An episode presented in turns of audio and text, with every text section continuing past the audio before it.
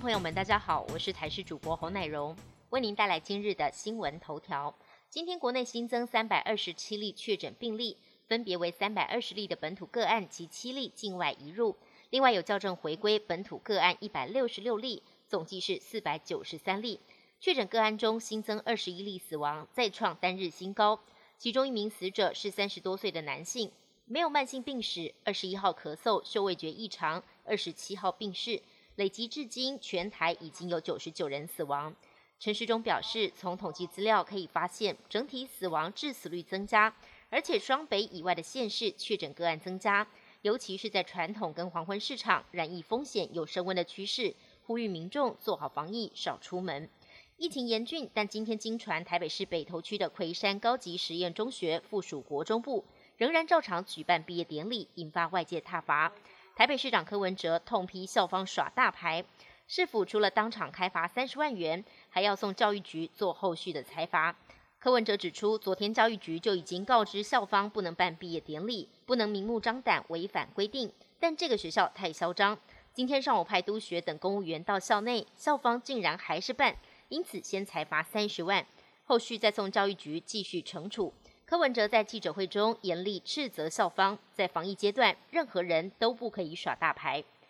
全台水情吃紧，原本水情告急的高雄，如今因为午后热对流降雨，稍微解除危机。原来因为午后雷阵雨的挹注，澄清湖水库的蓄水率目前已经回补达到八成以上。经过评估，高雄水情已经有所改善，因此水利署从二十九号开始，也将水情灯号。从原本减量供水的橙灯转为减压供水的黄灯，而高雄也是第一个因为降雨易注水情灯号转好的地方。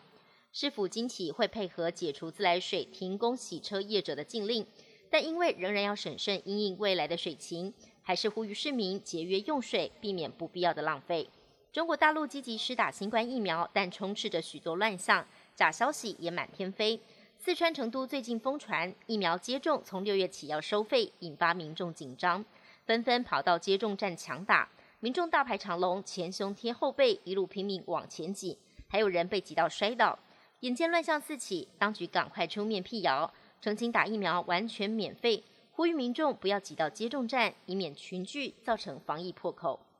距离冬奥不到两个月，会不会登场备受关注。但日本疫情持续延烧。专家也一再警告，病毒扩散风险相当高。国际奥委会近日抛出生死状提议，要求参赛选手签署切结书，即使感染新冠病毒，也不能追究主办单位，引发强烈的质疑。另一方面，日本首相菅义伟表示，将大幅缩减海外代表团的入境人数，从十八万删减到七万八千人。入境之后，也将严格裁剪，并严防跟一般民众的接触，力求冬奥安全登场。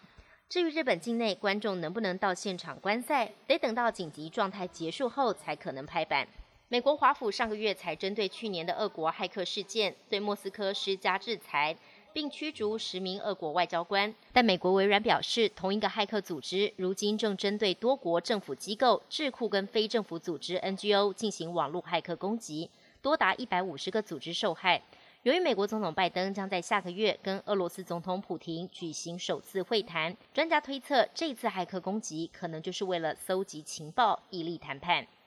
本节新闻由台视新闻制作，感谢您的收听。更多内容请锁定台视各节新闻与台视新闻 YouTube 频道。